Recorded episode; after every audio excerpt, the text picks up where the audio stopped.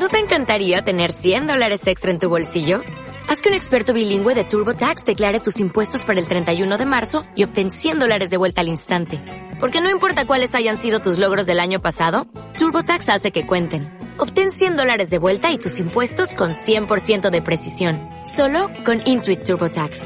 Debes declarar para el 31 de marzo. Crédito solo aplicable al costo de la presentación federal con TurboTax Full Service. Oferta sujeta a cambios o cancelación en cualquier momento.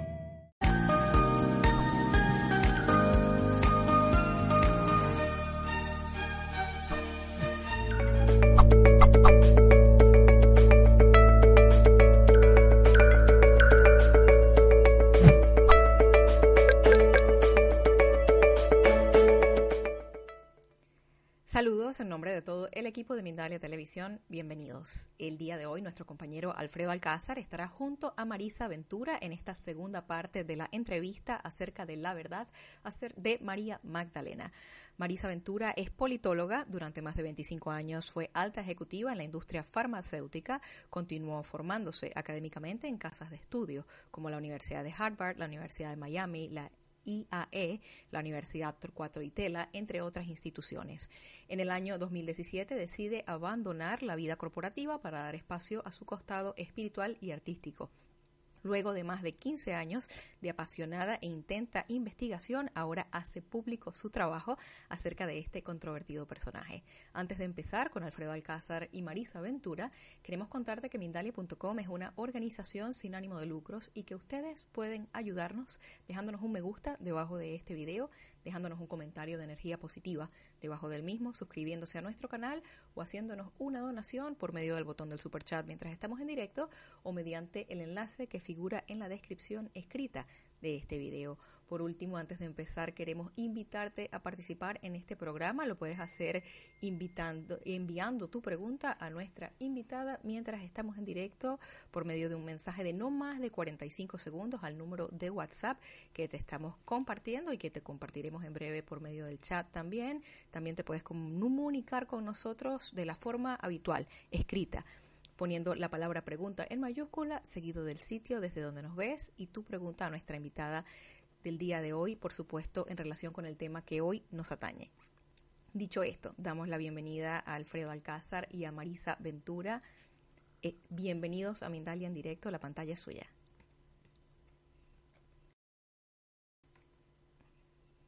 Marisa, por estar aquí, muchísimas gracias de nuevo en Mindalia en directo. Gracias por estar. Hola Alfredo, hola Mirna, buenas tardes. La verdad que el placer es absolutamente mío y muy buen año también para, para ambos y para toda la audiencia que hoy nos está acompañando.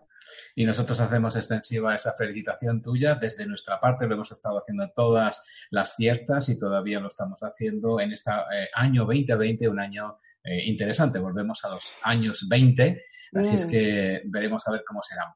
Vamos directamente, si te parece, Marisa, en esta segunda parte que prometíamos una vez que cumplíamos nuestro primer encuentro, en la primera muy apasionante, con muchísima gente a la expectativa de todo lo que dijiste, interesante todo lo que dijiste. La verdad sobre María Magdalena. Hoy lo vamos a enfocar según nos dijiste en la última vez, eh, cómo refleja el arte a lo largo del tiempo a María Magdalena. Eh, primero, antes que nada, evidentemente para que haya una cierta correlación entre lo que dijimos y eh, la gente pues que no, no pudo asistir a esta primera parte y la figura de María Magdalena, vamos a centrarnos durante unos instantes en María Magdalena. ¿Qué significó María Magdalena? ¿Quién era en la figura de, de Jesucristo? Muy bien. Bueno, María Magdalena sabemos que fue eh, el complemento sagrado de Jesús, que fue su discípula más leal. María Magdalena es reconocida fuertemente, eh, si bien a lo largo de todo el ministerio de Jesús, también por estar en la crucifixión, estar a los pies de Jesús, acompañarlo, estar con él en el momento en que los apóstoles estaban asustados y estaban escondidos. Ella estuvo firme junto a la Virgen María durante todo el, el tiempo que transcurrió la crucifixión, en el descendimiento, y también fue la primer testigo de la resurrección de Jesús. María Magdalena fue la elegida a quien Jesús hizo digna de su primera aparición pública luego de la crucifixión. María Magdalena fue una mujer judía, esto es importante eh, recalcarlo, porque muchas veces la gente se confunde cuál es el origen, si el cristianismo, bueno, ella era una mujer judía al igual que Jesús, nació en el pueblo de Magdala, de allí es donde viene su nombre, ella era Miriam de Magdala, y de ahí por eso María Magdalena. Magdala significa torre o fortaleza, y la verdad que además María Magdalena fue una mujer de una fortaleza excepcional para haber seguido y haber acompañado a Jesús a lo largo de todo su ministerio, de toda su vida, habiendo sido parte también de quien solventó económicamente el ministerio de Jesús, y una mujer con una fe inquebrantable y suprema. Era Ella nace en el pueblo. Era de una familia eh, eh, potente, ¿no? Una familia que tenía eh, pues recursos económicos. Correcto. Ella era descendiente de una familia rica, una familia de pescadores. Su padre era un comerciante reconocido en la zona. Y lo diferente de María Magdalena también es que ella era una mujer culta una mujer preparada, una mujer que sabía leer, que sabía los salmos. Eh, entonces, por eso realmente hay muchas enseñanzas que Jesús ha impartido, además de los apóstoles, en particular a María Magdalena, porque ella tenía la capacidad de seguir a Jesús y podía entenderlo.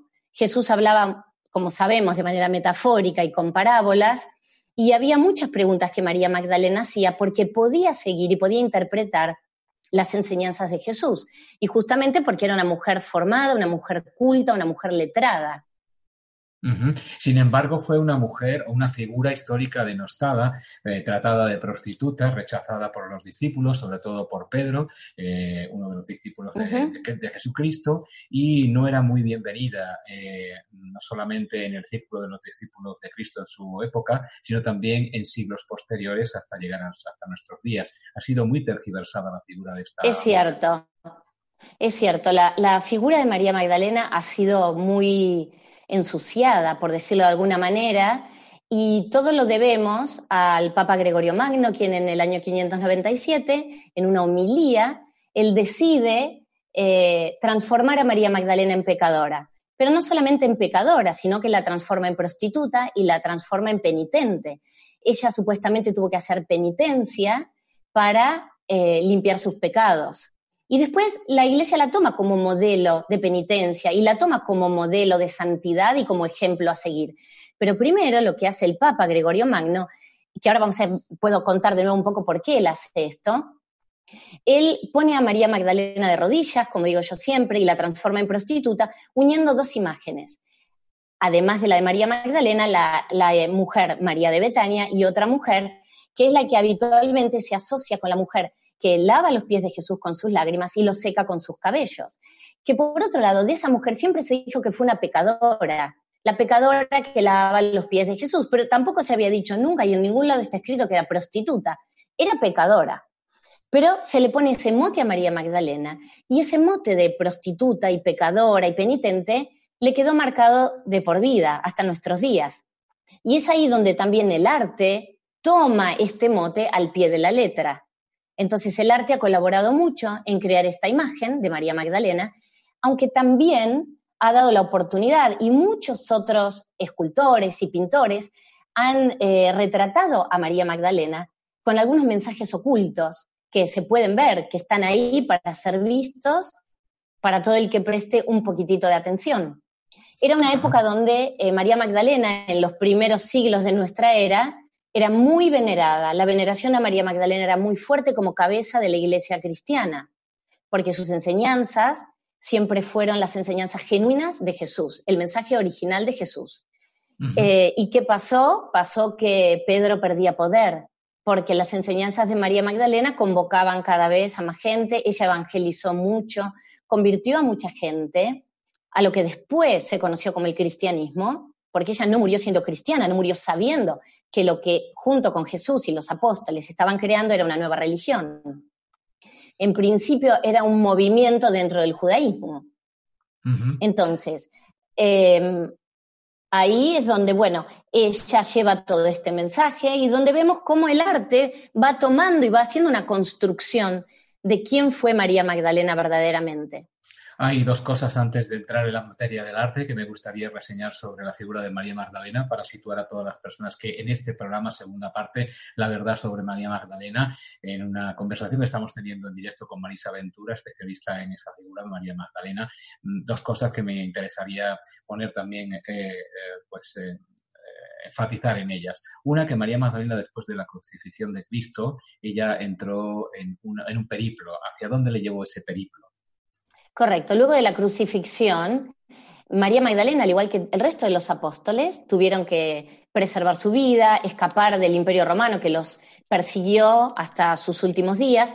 Entonces, María Magdalena, eh, luego de la crucifixión, llega al sur de Francia. No llega sola, ella llega acompañada por sus hermanos Marta y Lázaro, llega acompañada también por Sidonio, el ciego a quien Jesús devuelve la visión, y que está mencionado en los Evangelios, y eh, va también acompañado por uno de los 72 discípulos, que era Maximino, quien acompaña a María Magdalena a lo largo de toda su vida, eh, hasta el día que ella muere.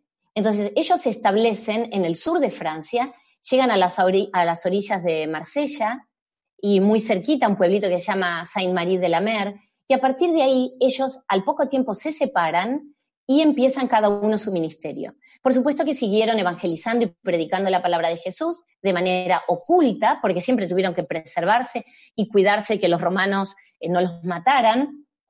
Pero hoy, actualmente en el sur de Francia, donde ella vivió y evangelizó, su legado está muy vivo, eh, hay peregrinaciones permanentes, está el lugar donde ella bautizaba a la gente, donde ella evangelizaba.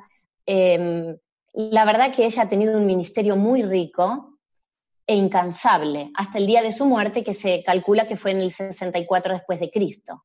¿Dónde murió? ¿Dónde falleció María Magdalena? Ella murió en la Saint-Baum, es un pueblito que queda a 40 kilómetros de Marsella. Eh, la Saint-Baum, ahí hay una gruta, es la gruta donde hoy se veneran parte de sus reliquias. Eh, queda alto, hay que hacer un camino de 45 minutos de montaña, un paisaje bellísimo, Cualquier persona lo puede hacer, todos pueden llegar hasta la gruta de María Magdalena y allí, en esa gruta, es donde se dice que ella fue ascendida a los cielos por ángeles. Y allí es donde, donde descansan sus reliquias y su calavera está en una cripta que está en la parte de abajo. Cuando uno baja de la gruta, está la iglesia dedicada que se llama Santa María Magdalena en el pueblo de Saint-Maximin. Y esa iglesia donde está la calavera de María Magdalena es considerada la tercera tumba en importancia de todo el cristianismo, luego de Jerusalén, del Santo Sepulcro, del Vaticano, de Roma, con la crucifixión de Pedro, y la tercera tumba en importancia para todo el cristianismo es la de María Magdalena en Saint-Maximin. Una pregunta también que se me suscita en cuanto a esas dos que te quería, quería hacerte es, ¿María Magdalena tuvo descendencia con Jesucristo? Bueno, la tradición oral nos cuenta que cuando María Magdalena llega al sur de Francia, en el bote, además de llegar con sus hermanos y con estos otros discípulos, había otra pasajera y esa otra pasajera que habitualmente es confundida con una sirvienta porque tiene un color de piel un poco más oscuro, era Sara. Sara es la descendiente del linaje es, según la tradición oral, la descendiente del linaje sagrado, del amor entre Jesús y María Magdalena. Sara tiene su máxima iglesia en Santa María del Mar, en Saint-Marie de la Mer, este pueblito cerca de Marsella, donde es venerada cada año y donde todos los que creemos en esta unión divina y sagrada, eh, creemos en la descendencia y en el linaje de Jesús y María Magdalena, y Sara es la máxima representación del mismo. Vamos eh, ya eh, precisamente a, dar paso a imágenes que eh, dan fe de todo lo que la historia del arte ha podido relatar con, pues, cuadros y con imágenes la figura de María Magdalena. ¿Qué te, gustaría subrayar, ¿Qué te gustaría subrayar en primer lugar? ¿Cuál es la imagen que vamos a ver en primer lugar? Bárbaro. Sí, mira, me gusta seguir poniendo la primera imagen. Algo interesante para saber es que María Magdalena es la mujer más retratada de la historia de la humanidad junto con la Virgen María, que no es un dato menor. No hay un solo maestro del arte, del Renacimiento, de la Edad Media, del Barroco, que no haya retratado alguna vez en su vida a María Magdalena. Entonces hoy vamos a tratar de descubrir a través del arte y de su iconografía cómo podemos reconocer cuando vemos una imagen. María Magdalena tiene algunos elementos distintivos que son propios de ella, entonces que uno puede directamente reconocer que de quien hablamos es de María Magdalena y no de otra, otra santa o de otro, otra discípula. Entonces, ¿cuáles son aquellos elementos que eh, tenemos que tener en cuenta para reconocer a María Magdalena?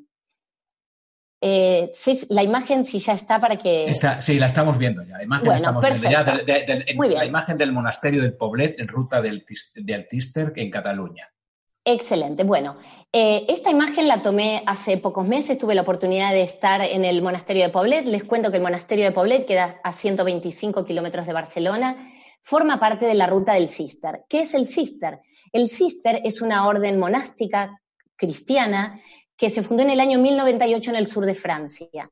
Fue fundada en una localidad romana que se llamaba Cistercium, de ahí viene el nombre de Cister, y eh, fue una orden muy influyente en el siglo XII, que tuvo un rol muy protagónico y que influyó mucho en las artes, en la parte intelectual, tuvo un gran desarrollo eh, el cristianismo, y su máximo exponente fue Bernardo de Claraval, que fue un maestro y es considerado el maestro espiritual de la Orden del Cister, porque era un hombre muy carismático, de gran conocimiento, y Bernardo de Claraval es muy reconocido.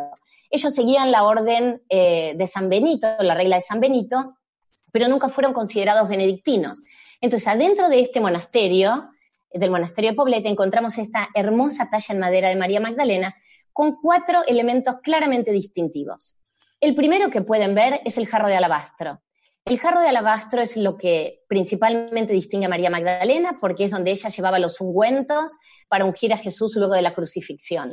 Y el jarro de alabastro también está asociado de manera alegórica al Santo Grial, que sabemos que, bueno, hay toda una disyuntiva quién es o quién fue el Santo Grial, y sin dudas es la sangre de Cristo, pero no en la copa que bebieron en la última cena.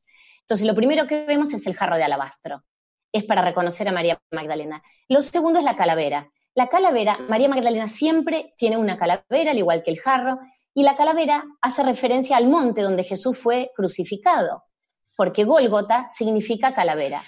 Hay otra versión que dicen que la calavera hace referencia y honor de alguna manera a San Juan Bautista por haber sido San Juan el que abrió el camino a Jesús y que dijo, no me sigan a mí, síganlo a él, que él es el verdadero Mesías.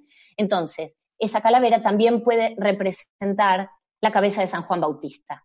Lo tercero es el Evangelio. Siempre María Magdalena va a aparecer con un Evangelio, puede ser el Evangelio escrito de su puño y letra o otra versión, otra teoría que nos cuenta la tradición oral, que es el Evangelio escrito de puño y letra por Jesús. Eh, y el cuarto elemento distintivo es la cruz. Sabemos que ella estuvo a los pies de la crucifixión y María Magdalena siempre está muy reconocida por estar en, bueno, a los pies de la cruz durante la crucifixión. Hay un quinto elemento que no se ve tanto en esta, pero si podemos pasar a la siguiente imagen, Vamos, a, ver. la siguiente imagen. Ya tenemos cuatro elementos que ha ido relatando Marisa y vamos a ver el quinto en la siguiente imagen en, esta, eh, este recorrido gráfico y de imágenes por el arte a lo largo de los siglos en cuanto a María Magdalena, la figura de María Magdalena se refiere. Vamos a ver esa, esa imagen.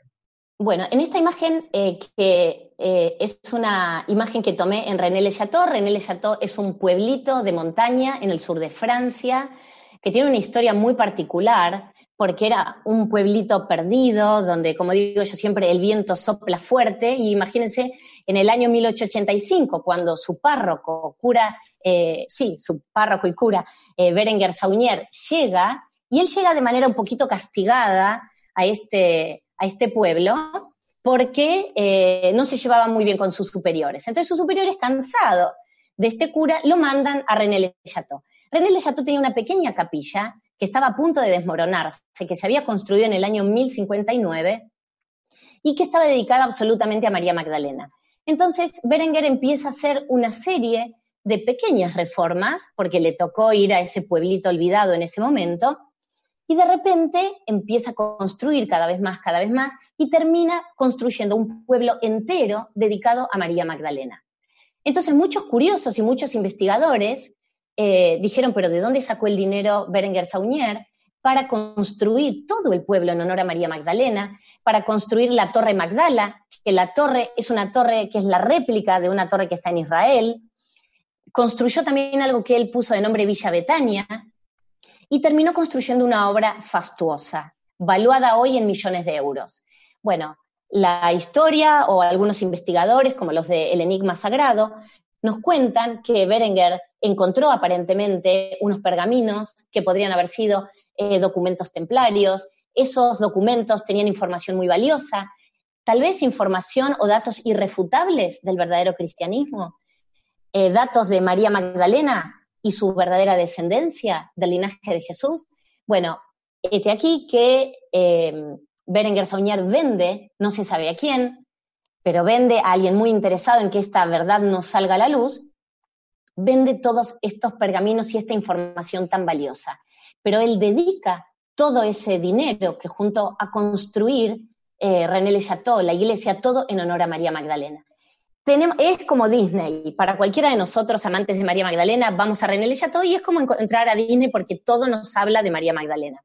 Y en el altar encontramos esta imagen, este relieve que estamos viendo ahora, donde vemos que además de los elementos que hablamos antes, vemos otro elemento muy distintivo siempre en María Magdalena, que es su pelo colorado, su pelo extremadamente largo, su pelo cobrizo. La vemos vestida de dorado. Tenemos que saber siempre que la Virgen María no viste de dorado ni de brocato. El dorado está reservado para las novias. En este caso, María Magdalena, como novia, y complemento divino de Jesús. Vamos a ver que tiene la cruz, vemos que tiene la calavera, vemos que tiene sus manos en cruz o sus manos, em, eh, ¿cómo entrelazadas, entrelazadas. Eh, como las tengo en este momento, entrelazadas. ¿Y qué forma el, el, estar entrelazados? Bueno, forma una cruz o forma una X. ¿Y qué significa? Para la iglesia, la X, en realidad la X era lo que usaban los llamados herejes medievales, es decir, los cátaros, para representar simbólicamente la iluminación. Cuando ellos querían representar la iluminación, hacían una escultura con las manos entrelazadas, los brazos en cruz, y eso representaba la iluminación, la gnosis, el mensaje que María Magdalena trajo. Por eso si ustedes piensan, al día de hoy, cuando uno rinde un examen, o de niños rendíamos un examen o en la universidad, y uno contesta mal una pregunta, ¿Cómo sabemos que la pregunta está mal? Porque te ponen una X. ¿Y por qué asumimos que la X es algo que está mal? Porque viene de la Edad Media, viene de la Inquisición, viene de tratar de tapar este mensaje que como ellos simbolizaban la iluminación con la cruz o con la X, la iglesia quiso erradicar eso. Pero los escultores y los pintores empezaron a retratarlo nuevamente para poner un mensaje en sus obras. Entonces, por eso la vemos a María Magdalena con las manos entrelazadas, formando la X.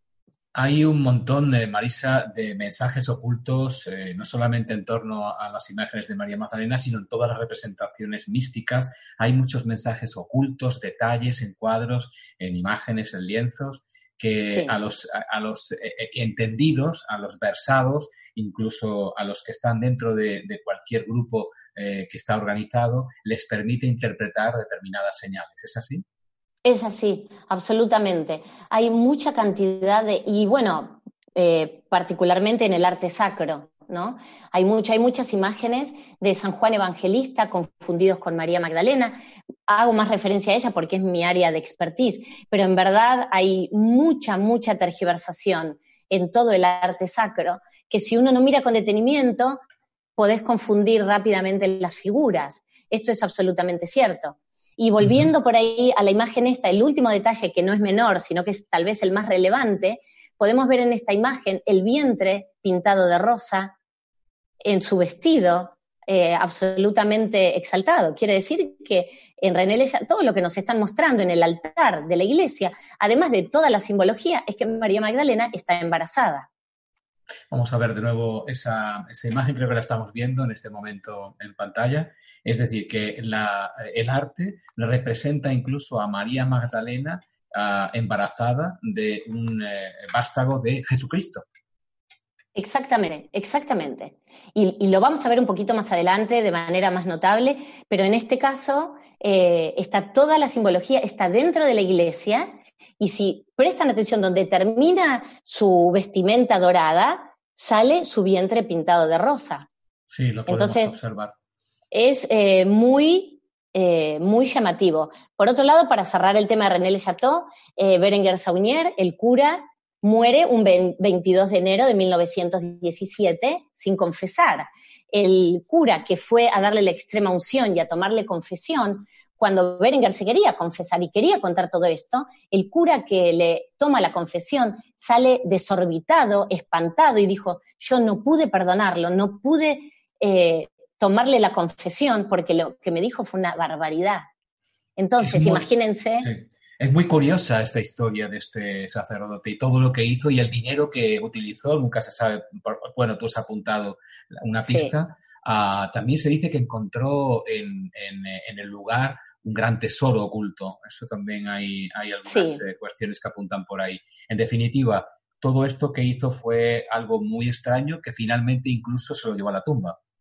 Exacto, porque él finalmente muere sin confesar y el padre, que fue el cura, que fue a tomarle confesión antes de su muerte, eh, salió tan espantado que no quiso seguir escuchándolo y no tomó como válido ni anotó, desde luego, su, su confesión. Entonces, bueno, él se llevó su secreto a la tumba. Es cierto que una de las versiones también dice que él puede haber encontrado un tesoro de los templarios, pero con determinadas investigaciones se cree que encontró información muy valiosa que encontró algunos papiros, o puede haber encontrado parte y parte, desde luego.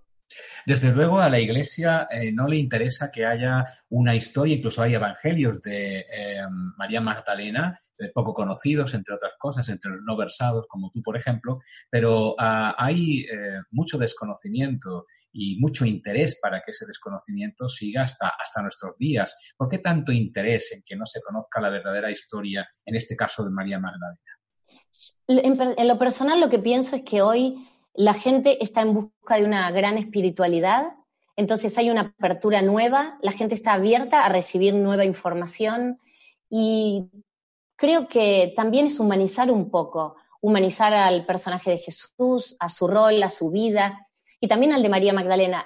Yo creo que a la gente en, lo personal, a nadie le hace no le haría sentido pensar que Jesús tuvo una compañera de vida, pensar que pudo haber tenido descendencia, sobre todo Jesús siendo un rabino del siglo I, observante de la Torá, practicante de la Torá, donde la Torá mismo decía que eh, había que dejar descendencia, entonces él vino a poner en práctica la Torá.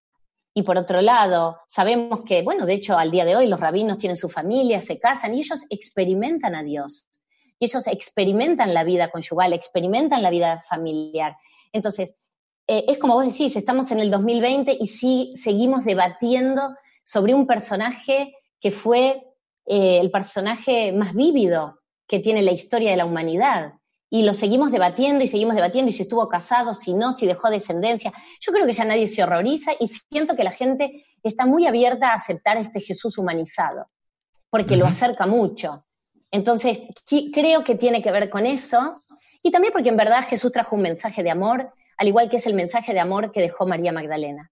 Y que dejaron los apóstoles también. Cada uno hizo lo que pudo desde su lugar con las herramientas que tuvo en, esa época.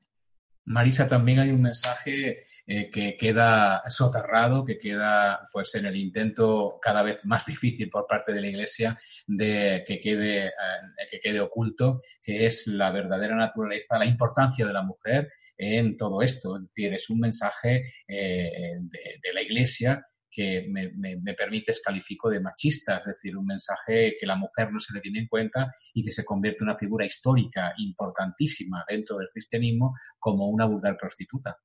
Exacto. Y a mí me parece que la mujer está avanzando ya hace mucho, mucho tiempo, pero ahora más que nunca. Entonces, hay que recuperar el rol de la mujer, hay que recuperar lo sagrado femenino que fue ocultado y que fue corrido de la escena. Como digo yo siempre, la iglesia dejó a la mujer entre una virgen y una prostituta y todo el resto en una nebulosa y en realidad somos complemento divino el hombre y la mujer.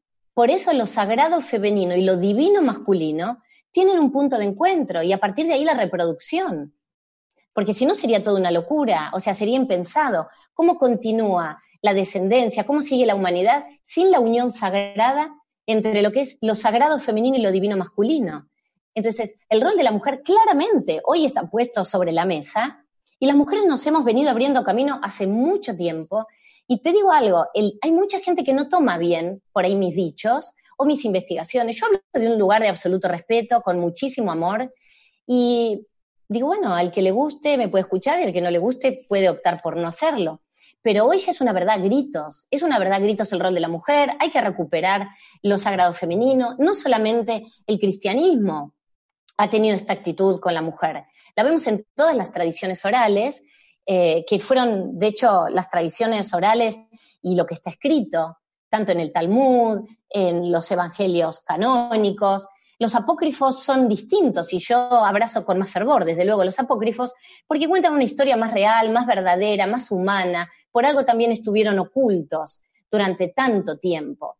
Porque los apócrifos vienen a sumar un poco más de información de cómo era la vida de los primeros cristianos en el siglo I. Entonces ahí hay todo un material muy rico para seguir eh, debatiendo. Pero claramente el rol de la mujer está al lado del hombre y el hombre al lado de la mujer como pares y como iguales, ninguno superior al otro. Seguimos eso... recorriendo, sí, eso, eso está claro. Eso para nosotros creo que para muchos de nosotros está claro, para otros no está tan claro a, este, a estas alturas. Estamos hablando de la verdad sobre María Magdalena, parte segunda, enfocada más al arte, a la figura de María Magdalena a lo largo de los siglos, reflejada en el arte. Vamos a ver la tercera de las imágenes que nos trae, nos tiene preparadas Marisa Ventura con quien estamos conversando. ¿Cuál es esta tercera imagen y qué significa? Esta tercera imagen eh, la puse a modo de representación porque nos muestra, es una de las tantas imágenes de María Magdalena eh, como parte principal en la crucifixión de Jesús. Entonces ahí vemos también que está la calavera un poco más alejada, pero esta en realidad simboliza, esta imagen, la presencia fuerte de María Magdalena a los pies de Jesús y en la crucifixión como protagonista, como un rol principal, sin temor, una mujer fuerte, de mucho coraje, para desafiar en ese momento a, los romanos, a los soldados que estaban ahí, y a diferencia de los, eh, del resto de los apóstoles que estaban escondidos, como digo, por temor a, ser crucificados, encerrados, torturados. Podemos pasar a la próxima. Tal vez les voy a ir pidiendo un poco de ayuda, como no veo las imágenes. Sí, pero ahora vamos a pasar. estamos en la tercera que acabas de describir, vamos a la cuarta. Que es en la eh, Santa Creus, ¿verdad? sí.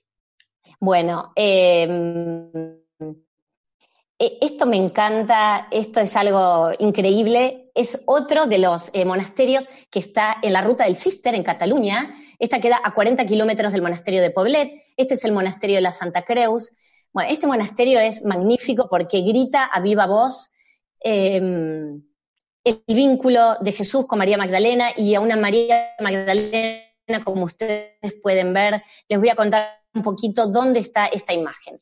Dentro del monasterio hay un retablo enorme, un retablo hecho en madera, que es del año 1602, que supuestamente este retablo está dedicado a San Juan Evangelista. ¿Cómo son habitualmente los retablos? Tienen una imagen grande, una pintura central, y alrededor van contando la historia, distintas escenas, en este caso son todas distintas escenas de la vida de Jesús con María Magdalena. La pintura central es de San Juan Evangelista, pero cuando uno mira ese San Juan Evangelista vestido de un rojo carmesí muy fuerte, con pelo por debajo de los hombros, pelo colorado, rasgos muy afeminados, con un jarro como un cáliz en la mano, uno cuando lo mira así de primera instancia, vemos a María Magdalena. ¿Y qué es lo que pasa alrededor en este retablo? Todas las imágenes son imágenes de María Magdalena con Jesús. Ahora, esta foto que ustedes ven, yo la tomé en el mes de octubre cuando estuve eh, investigando en la ruta del Cister, ustedes pueden ver a María Magdalena y que el pintor exalta su vientre, es una mujer notablemente embarazada. Eh, es muy fuerte ver a María Magdalena arrodillada abrazando la cruz con un vientre tan notable. De hecho, el, pintor lo resalta, lo pinta de blanco para dar imagen de voluminosidad para entender que estamos hablando de una mujer embarazada. Entonces, em, es tremendo porque esta imagen está dentro de un monasterio, que uno diría, bueno, el monasterio lo hubiera querido ocultar, no, no, porque la orden del cister sabía del, del linaje sagrado. La orden del cister también fue custodiada por los caballeros templarios, quienes fueron de alguna manera también el brazo armado, como llamo yo, de María Magdalena, custodiaron sus reliquias, su descendencia. Entonces, eh, es notable que esta pintura esté adentro de un monasterio a la vista de todo el mundo.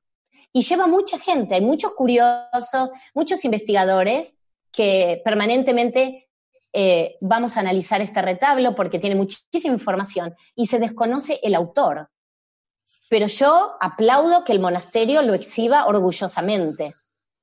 Ya son dos imágenes que hemos visto eh, que resaltan el vientre de María Magdalena, uno de, evidentemente, el que estamos viendo ahora, y otro que vimos antes que claramente estaba resaltado en blanco y que nos permitía ver, perdón, en, en, en, en, este caso en color eh, anaranjado y que nos permitía ver una María Magdalena embarazada. Es decir, que el, arte reconoce, eh, el arte sagrado además reconoce que María Magdalena eh, tuvo descendencia y que posiblemente pudiera ser del mismo Jesucristo. Exactamente. Así como el arte, nos hemos cansado de ver pinturas de María Magdalena semidesnuda, penitente, eh, llorando, arrepentida. También otros artistas la han retratado con el rol verdadero de ella, la han retratado como compañera sagrada de Jesús, como descendiente, eh, bueno, como la, la, digamos, la madre del linaje deJesús. Así que podemos pasar a la próxima, a la próxima imagen. Vamos a ver Esta próxima eh, imagen eh, a mí me, conmueve muchísimo. Está en París, en la iglesia de Saint-Sulpice. Ustedes pueden ver acá una piedad diferente. Hay varias de esta piedad en distintos lugares de Europa, pero esta específicamente es la más emblemática. ¿Por qué? Porque vemos a la Virgen María sosteniendo a su hijo muerto sobre su regazo con un brazo y con el otro brazo la Virgen está abrazando a María Magdalena, que tiene apoyada su cabeza junto a la cabeza de Jesús y que está tomada María Magdalena de la mano de Jesús. Es una Trinidad perfecta de amor, de duelo y de desconsuelo. Entonces a mí esta, esta Trinidad en la iglesia de Saint Sulpice, bueno, para mí es parte de mi Tierra Santa. Es eh, muy emblemática. Esta iglesia, la iglesia de Saint Sulpice, está mencionada también en el Código da Vinci. El Código da Vinci menciona la línea de la rosa, que también es conocida como la línea de María Magdalena, o verdaderamente lo que es, que es el meridiano de París. Pero ahí dentro, si tienen la oportunidad de ir, no dejen de ver cuando entran a mano derecha esta bella eh, imagen de la piedad donde el escultor nos está mostrando un verdadero amor entre Jesús y María Magdalena y como la Virgen María protegiendo, guiando ese amor y reconociéndolo a los ojos de todos. Vamos a seguir hablando con Marisa Ventura, con quien estamos eh, charlando a lo largo de, este, de, esta conversación sobre la verdad eh, de María Magdalena. En esta parte segunda, haciendo el recorrido por el arte sacro, el arte que eh, pues evidencia a una María Magdalena distinta, incluso embarazada de Cristo, y eh, bueno, pues eh, en esta segunda parte también vamos a incorporar las preguntas de algunos de vosotros que sienten curiosidad por determinadas cosas que espero que Marisa Ventura pueda ah, responder. Será dentro de un minuto, le damos ahora mismo el paso a nuestra compañera Mirna y a la vuelta seguimos en este directo. Gracias por acompañarnos. Antes de seguir con el segmento de preguntas y respuestas a Marisa Ventura. Queremos contarte que Mindalia Viajes te invita a realizar el viaje de tu vida. Del día 3 al 10 de julio del año 2020, vive junto a nosotros Avalon y los Círculos de las Cosechas. Una experiencia mágica junto al dúo Ananda Sananda y el cofundador de Mindalia, Alfredo Alcázar. Te invitamos a ver este video que ha preparado el equipo de Mindalia para que conozcas más acerca de esta experiencia. Volvemos enseguida. Mindalia Viajes te lleva en julio de 2020 a vivir una experiencia inolvidable a Avalon y a los círculos de las cosechas. Junto a Ananda Sananda y Alfredo Alcázar, disfruta el viaje de tu vida. Recorre lugares sagrados, descubre la magia y energía de una isla repleta de historias legendarias. Solicita más información en viajes@mindalia.com o al más 34 670 037 704. Reserva tu plaza. Viajar junto a nosotros es tu destino.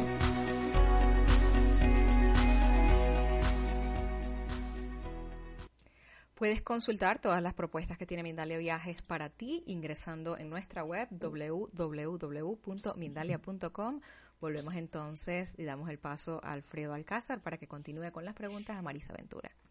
Muchísimas gracias. Vamos con las preguntas, Marisa, si te parece, y también vamos recorriendo para que podamos ver estas otras imágenes que tienes preparadas. Hay una pregunta que se reitera a lo largo de las cuestiones que nos plantean las personas que nos están, que están viendo, te están escuchando. En este caso, desde Uruguay, eh, dicen que eh, Sebastián dice que ha leído que en el sur de Francia se ha creado la masonería y que tiene que ver algo con María Magdalena. La pregunta es si la masonería tiene algo que ver con la figura de María Magdalena. Bueno, hay muchas eh, versiones que siempre asocian, a ver, la masonería de dónde viene, vamos a entender un poquito el origen. En masón, la palabra masón en francés significa albañil. Entonces, eh, era, los masones eran quienes tenían el conocimiento para construir las catedrales y las iglesias eran estos albañiles que en esa época empezaban a construir y sabían los secretos y que se iba pasando de generación en generación. Por lo general eran como un reducto, entonces pasaba de padre a hijo el conocimiento de cómo era la construcción, porque lo que querían era preservar su fuente de trabajo. Entonces, es muy conocido, o hay muchos dichos, o hay muchos eh, mensajes o investigaciones que cuentan que en las columnas, sobre todo de las catedrales, había conservada mucha información oculta. Entonces, que esa información solo era, estaba reservada para unos pocos. Es decir, que eh, se han ido encontrando, se han encontrado textos. También recordemos que la masonería fue siempre muy masculina, si bien hoy ya está muy abierto y hay mujeres también, pero tiene una tradición eh, inicialmente más masculina, que era por una cuestión de fuerza, porque eran albañiles y eran los que construían y vienen desde ese lugar. Entonces, si hay una relación directa con María Magdalena, en lo personal no lo sé. Eh, asumo que podría haber alguna cuestión, sí, de, de todo lo que es la información oculta, pero no tengo así como tanta información específica con respecto a la masonería en particular. Vamos a ver otra de las imágenes que nos expliques, Mariesa, y después vamos a entrar con un audio, con un mensaje de voz de otra pregunta de las personas que participan en este directo. Vamos a, pasar, si te parece, Mirna, la siguiente imagen y nos la explica Marisa de la selección que ha hecho de estas imágenes que nos ha traído para esta, eh, este programa de la verdad sobre María Magdalena, parte segunda. ¿Cuál es la imagen? Bueno, esta imagen es también, hay mucha cantidad, todos los pintores han retratado lo que se dio en conocer como el Nolime Tangere. ¿Qué es esto? Quiere decir, o traducido, significa, es el momento en el cual eh, Jesús se le aparece a María Magdalena eh, resucitado y él lo que le dice en verdad no es eh, no me toques, que es lo que supuestamente es el no limetangere, que está traducido como que no me toques, si nosotros podemos interpretarlo como no me retengas, porque aún no he subido al Padre. Entonces es donde Jesús le dice a María Magdalena, ve y cuéntale a tus hermanos que he resucitado y que me has visto. Entonces, el no limetangere también es una representación muy habitual, donde la vamos a ver siempre a María Magdalena, ese encuentro de amoroso entre Jesús y María Magdalena en la resurrección. Entonces, no podemos dejar pasar por alto a lo largo de toda la iconografía de María Magdalena el no limetangere porque es algo muy emblemático y es por lo cual María Magdalena también ha sido considerada por la Iglesia Católica como la apóstol entre los apóstoles por ser la primer testigo de la resurrección de Jesús. Esto también suscitó también una cierta problemática con los discípulos. le decían que porque ella, porque tenían que creer que ella había asistido a la resurrección de Cristo. Exacto. De hecho, cuando ella vuelve y le cuenta a los discípulos que eh, ha visto a Jesús resucitado, perdón, inicialmente los discípulos no le creen. Entonces, eh, no le daban, decían, ¿por qué el maestro la hizo digna? ¿Por qué la honró con su presencia? Particularmente Pedro, que era el que se consideraba el descendiente y el líder de la cabeza de la iglesia después de la muerte de Jesús, era el que tenía estos encontronazos, digamos, con María Magdalena y había esta tensión.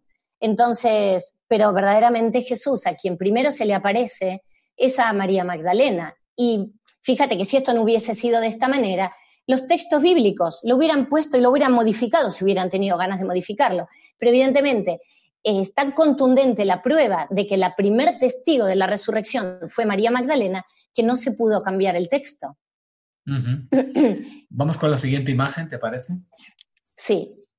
y esta, bueno, esta imagen es tremenda. Esta pintura es una pintura de Caravaggio y les voy a contar un poquito la historia. Como pueden ver, hay dos eh, cuestiones muy, se llama Magdalena en éxtasis.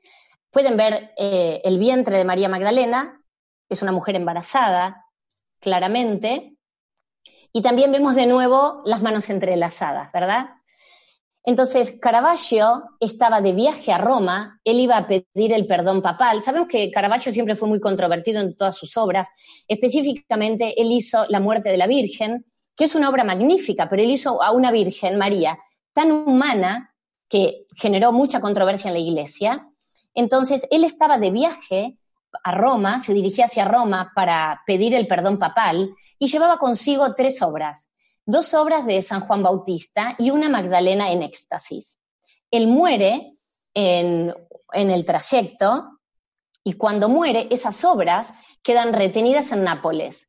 Finalmente, dos de las obras, las de San Juan Bautista, llegan al cardenal Borghese, que eran para quien iban dirigidas todas las obras. Pero la de María Magdalena durante un tiempo no se encuentra.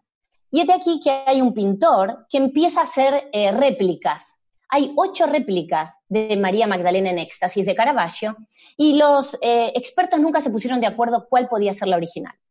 Este aquí que en el año 2014, en una exhibición que se hace en Tokio, se lleva una de las ocho.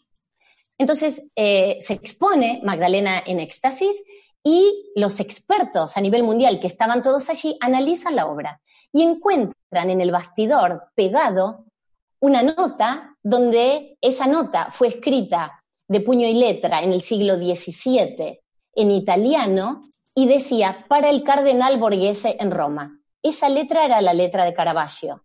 Entonces, en el año 2014 se descubre que ese es el Magdalena en éxtasis original que durante años estuvo eh, desaparecido. una, una, pintura espectacular, por lo que veo espectacular, una pintura espectacular de un pintor controversial, es correcto, es un pintor controvertido, pero bueno, nada más y nada menos que Caravaggio. Y una obra eh, hermosa por parte de él que tuvo, bueno, toda esta historia en el medio de su muerte. Vamos con una pregunta que viene a través de un mensaje de voz. Vamos a escucharla si nuestra compañera Mirna nos la puede servir. Adelante con esa pregunta. Mi nombre es Marcelo Martorelli desde Buenos Aires. Eh, quería hacer una pregunta vinculada al Priorato de Sion. Sabemos que el Priorato de Sion protegía y protege el linaje de Jesús y de María Magdalena, de acuerdo a sus investigaciones. ¿Cuál podría ser el trabajo interior profundo, esotérico, de transformación personal para poder proteger el sangreal? Muchas gracias. Bueno, es clara la pregunta, vamos allá con la respuesta, si te parece, Marisa. Bueno, es muy clara eh, y es muy, muy interesante la pregunta. Sí, claramente el priorato de Sion, eh, como bien dice nuestro oyente, eh, preservó siempre el linaje y la descendencia, sin lugar a dudas. Y hay grandes maestros del priorato de Sion y entre ellos muchos artistas. Em, entonces, el trabajo interno para preservar este linaje claramente viene de la mano del mensaje de María Magdalena y de Jesús. Y acá me tengo que hacer referencia a los textos apócrifos.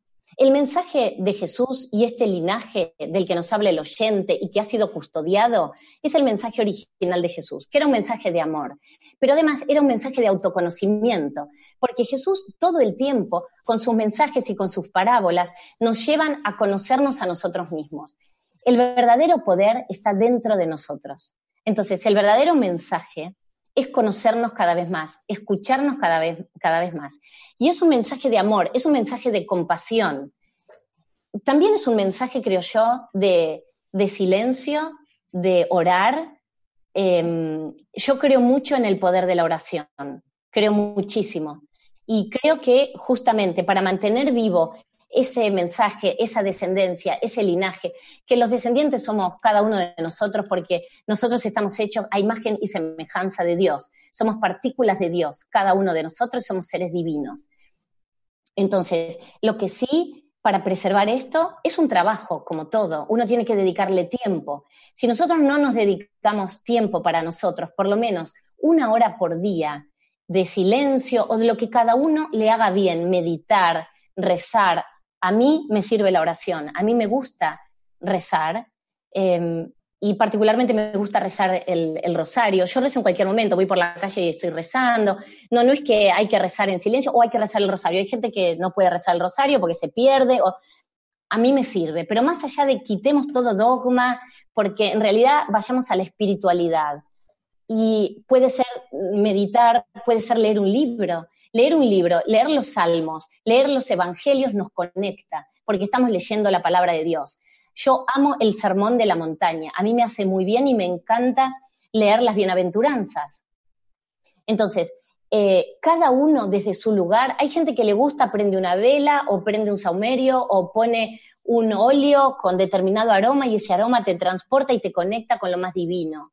Hay que hacerse por lo menos una hora al día para seguir trabajando la espiritualidad, porque si no la vorágine nos lleva puestos a todos y perdemos ese foco divino. Me encanta lo que dices, Marisa. Podría resultar contradictorio a algunas personas. A mí no me lo parece en absoluto el que estés hablando de una María Magdalena embarazadísima y al mismo tiempo estés hablando de que rezas el rosario, el rosario con devoción y a ti te sirve. Eso a mí también me sirve y eso es precisamente la esencia de toda espiritualidad, más allá de cualquier religión. Vamos a, a ver otra de las imágenes que nos tienes preparadas. Estamos apurando los últimos minutos. Vamos a ver si llegamos a todas. Lo dudo porque hay muchas preguntas, pero bueno, vamos a intentarlo. ¿Cuál es la siguiente imagen? Eh, eh, creo que estamos viendo la, anteúltima imagen, creo que estamos en la imagen número 9. Bueno, esta imagen es una imagen para mí muy emblemática porque esta es la María Magdalena posterior a la crucifixión, donde ella desarrolla su ministerio, la vemos con las manos eh, al, a ver, eh, está diciéndole algo por... Ah, perdón. Tenemos la 8 todavía, la 8. Muy bien, estamos en la 8. Eh, esta imagen 8 es muy rápida lo que voy a comentar. Fíjense que ya tiene el santo grial en su mano. ¿Y dónde lo tiene apoyado? Lo tiene apoyado sobre su vientre. Entonces el, el, el pintor, el artista, nos quiso dar un mensaje aquí. Primero, además que se la ve más ancha en la parte del vientre, si ustedes miran la pintura, y el grial ahí. ¿Por qué? Porque en el vientre de María Magdalena estaba la sangre de Cristo. Ese es el verdadero grial. La sangre es el verdadero grial, la sangre de Cristo en el vientre de María Magdalena. Entonces ahora sí podemos pasar a la otra, a la otra imagen, que esta otra imagen lo que vemos es a María Magdalena como sacerdotisa, a María Magdalena predicando en el sur de Francia, evangelizando, con las manos eh, hacia el cielo, estas manos hacia el cielo son símbolo de autoridad divina, una autoridad que ella tuvo, que ella recibió de manos de Jesús. Ella bautizaba, al igual que el resto de los apóstoles, ofrecía la paz, consolaba. Entonces acá la estamos viendo como sacerdotisa, como evangelizadora, a sus pies está el Evangelio, está el jarro de alabastro, en un entorno más pacífico, ella vestida de rosa, el rosa siempre está asociado también a lo celestial, eh, entonces es una imagen que me gustó mucho porque la vemos con su pelo largo y la vemos predicando, la vemos evangelizando en el sur de Francia. Y em, si quieren la última imagen. Sí, por favor, vamos a ir a la última imagen directamente para culminar este recorrido histórico, eh, pictórico, eh, por la imagen de María Magdalena, la figura de María esta, Magdalena. Esta última imagen está, es una foto que he tomado en la iglesia de la Madeleine, en París, es el emblema, la iglesia máxima dedicada a María Magdalena, es una escultura magnífica, de mucha ternura, de mucho amor, donde si ustedes se fijan en el lazo de María Magdalena, está por arriba de su vientre y por debajo de su pecho, simboliza un embarazo, pero es una imagen de mucha dulzura, su cara, su aspecto. Es una María Magdalena con los brazos abiertos como esperando recibirnos. Y verdaderamente cuando entramos a la iglesia de la Madeleine en París, ella, o sea, la recepción es de, con un amor absoluto. Por eso quería cerrar estas diez imágenes con esta escultura, esta talla en mármol de, María Magdalena, que es tan amorosa y que es, es la imagen que nos tiene que quedar de ella. Es una mujer que brinda amor, paz, que consuela y que siempre nos va a cobijar entre sus brazos. Así es, es una imagen preciosa, hermosísima para culminar el recorrido histórico pictórico por la figura de María Magdalena. Vamos con una pregunta más que nos llega a través de los mensajes de voz a ver qué eh, nos suscita y la respuesta que puede dar Marisa. Adelante con la pregunta, Mirna. Hola, buenas tardes. Mi nombre es César de Argentina. Tengo una pregunta para Marisa. Su aseveración en la parte primera, usted se refiere a que María Magdalena era una sacerdotisa de Isis. No la escuchamos bien, vamos a ver si la pasa mejor esa pregunta porque yo no la escucho bien. ¿Está en conocimiento de a ver, este compañera, si puede pasar de nuevo la pregunta porque no la escuchamos bien o tiene dificultades para pasar la misma, no sé exactamente. A ver si la podemos Mi pasar. Es Gabriela Costanzo de Buenos Aires, Argentina. Quería hacerle una consulta a Marisa y es que si usted se encuentra en contacto con personas que protejan el linaje de Jesús y de María Magdalena actualmente. Gracias. Uf, una pregunta comprometida que te acaban de hacer. Pues eh, puedes responder o no, Marisa, es tu turno. eh, eh, bueno, es una pregunta, sí, comprometida. Eh, Puedes responder no. todos nuestros invitados, ya te prevengo, todos nuestros invitados están libres de responder o no, dependiendo de su.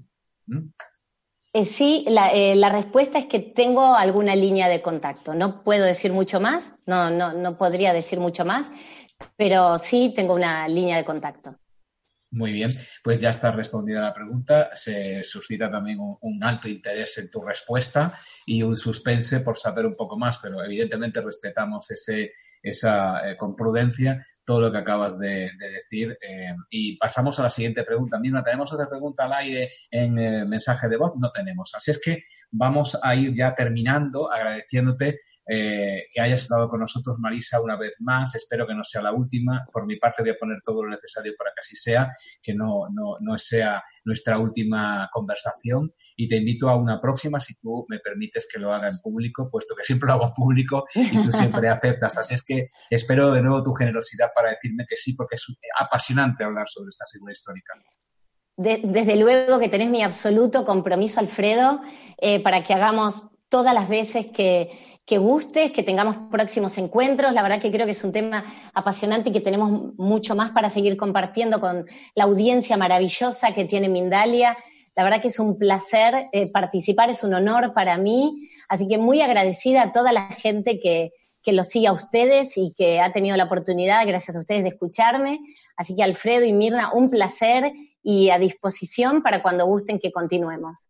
Gracias, el placer eh, y el honor es nuestro eh, cada vez que te escuchamos porque eres una persona que cada vez que eh, pues entramos en conversación contigo y estamos en directo con todos los amigos amigos de Mindalia, tenemos más información sobre esta figura esencial, creo, absolutamente importantísima en todo lo que hoy es nuestra realidad, nuestra cotidianidad y nuestra historia. Así es que volveremos a hablar con Marisa Ventura de esta figura tan importante y esperemos que suscite, como lo ha hecho hoy también, un alto interés en nuestros amigos y amigas de Mindalia. A ti, a este que estás viendo y, bueno, pues también a, nuestra compañera Mirna, en nombre de todo el equipo, vamos a despedirnos ya y le doy ya el testigo a nuestra compañera Mirna agradeciéndoos a todos que hayáis estado ahí. Adelante.